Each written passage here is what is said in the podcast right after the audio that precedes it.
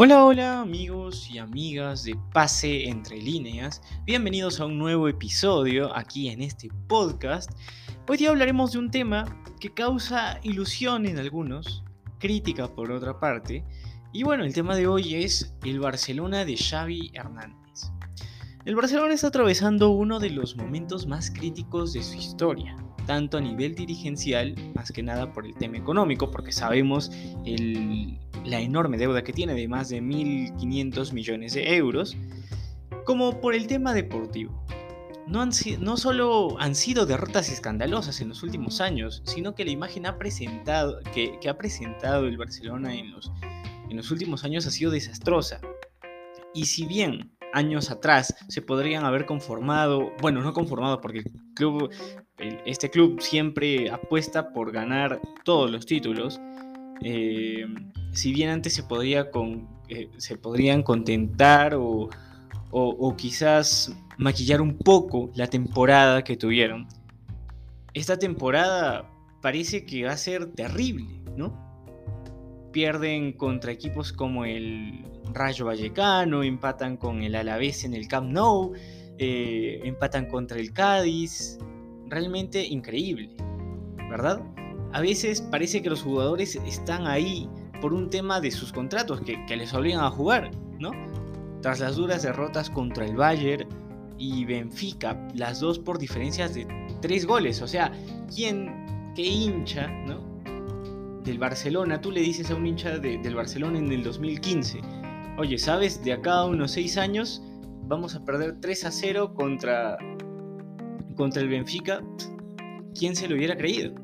¿Quién se hubiera creído que tú de acá seis años le dices que, vas a tener que jugar por obligación con jugadores de 16, 19 años como lo son Nico, Ansu Fati, eh, Gaby? ¿Quién lo hubiera pensado? Como mencioné, en la liga empataron eh, contra equipos de mucha menos jerarquía, como lo son el Athletic Club, que si bien es un club que, siempre da pelea, es de menos jerarquía, quieras o no. Empataron contra equipos como el Granada, como contra el Cádiz, y perdieron eh, contra el Atlético Madrid, ¿no? Y de forma consecutiva perdieron contra el Real Madrid y el Rayo Vallecano. A partir de esto, la dirigencia decidió resolver el contrato de Ronald Koeman una leyenda del club que llegó en cuando nadie quería llegar. Cuando nadie quería llegar después del 2-8 hay que decirlo, si tú le ofrecías 20 millones al año o 40 millones al año a cualquier entrenador, yo creo que muy pocos habrían querido llegar a, un club que estaba en la ruina, que estaba anímicamente mal y que estaba deportivamente sin ideas. El club hoy por hoy decidió traer a otra leyenda, como Xavi Hernández. Kuman sale por la puerta de atrás sale muy mal, sale peleado con la dirigencia, sale peleado con los hinchas, porque recordemos que después del partido contra el Real Madrid se hubieron imágenes terribles, terribles de Ronald Koeman siendo eh, agredido verbalmente por los hinchas de, del Barcelona, que yo creo que poca memoria tienen, porque Koeman les dio la primera Champions, como digo, Koeman es una leyenda del Barcelona. Y llegó cuando nadie quería llegar, ni Xavi Hernández. Pero bueno, hablando un poco más de este Barça de Xavi Hernández, si bien hay pocos días, pocas semanas de entrenamiento, lleva poco tiempo, Xavi parece haberles cambiado la cara. Y la manera de trabajar se notó desde el primer día que llegó instaló nuevas reglas como llegar dos horas antes al entrenamiento, seguir la dieta que les dé el nutricionista del club, no practicar deportes de riesgo, disminuir los viajes, dormir temprano. O sea, eh, muchos lo tomaron como que reglas de un dictador. Pero vamos, o sea, tal vez acá en el Perú muchos digan, eh, no, mira estas reglas que ponen, y en el mundo se ha hablado mucho de esto, pero es que yo creo que un futbolista profesional debería tener esto y seguirlo al pie de la letra.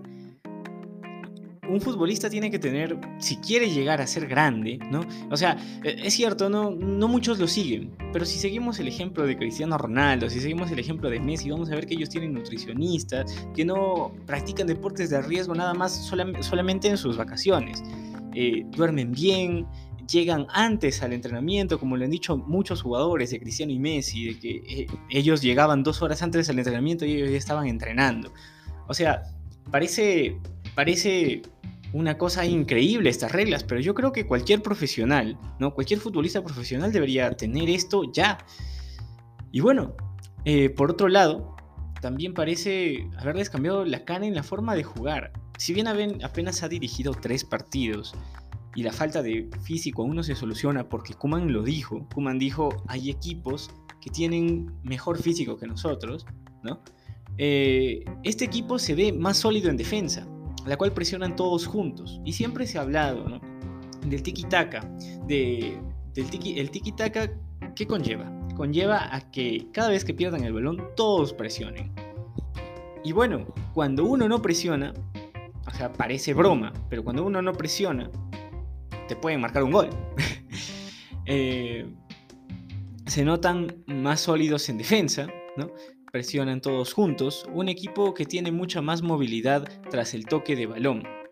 Algo que hizo que el Barcelona sea grande en algún momento y algo que se les pedía mucho, ¿no? Porque eh, hay que tener en cuenta, ¿no? Que el Barcelona llegó eh, a lo más alto a partir de este estilo de juego. Si bien es muy temprano para dar opiniones como el Barcelona está de vuelta o este Barcelona aspira a Champions, que realmente viene a ser una tontería, porque si, bien en el fútbol puede pasar cualquier cosa, ¿no? hay que recordar que la plantilla del Barcelona eh, está muy limitada, tiene jugadores con muy poca experiencia y a esto hay que sumarle factores externos como lo son el Bayern Múnich, como lo son el Chelsea, como lo son el City, que tienen un proyecto ya de un poco más de tiempo, que tienen jugadores que se conocen más, que tienen jugadores de clase mundial en todas las líneas. Pero de lo que sí estamos seguros es que este puede ser el inicio de un cambio, el inicio del renacer del Barcelona, ¿no? ¿Qué pasa? Yo creo que tienen que confiar, tienen que confiar en, la estrategia de Xavi. Tienen que confiar en que el juego tarde o temprano les va a dar resultados, pero tienen que encontrarse con ello primero. No puedes un partido porque lo perdiste de forma escandalosa, cambiar tu ideología, no. Confiar en eso. Esa es la clave del éxito en todos los clubes. Recordemos que el Bayern antes de ganar esta Champions tuvo una mala temporada, una mala temporada en la que fue eliminado en, en octavos de final, si mal no recuerdo. Y la liga, la Bundesliga la ganaron así, pero peleando, como no está acostumbrada a ganar. Eh, con jugadores jóvenes, como ya dije, mucha falta de experiencia. ¿eh? Han demostrado tener talento y carácter, eso sí, pero, pero la experiencia siempre va a pesar. Con estos jugadores se puede decir que el club le espera un gran futuro. Si las lesiones lo respetan, su rendimiento no baja, eh, y de lo contrario, llegan a explotar su máximo potencial, se puede decir que este Barcelona ¿no? Eh, podría tener un futuro muy prometedor. Lo único que sí, el hincha debe tener paciencia. Y bueno, esto ha sido todo por, por hoy. Este ha sido todo en este episodio. Nos vemos en el siguiente podcast aquí en Pase entre líneas.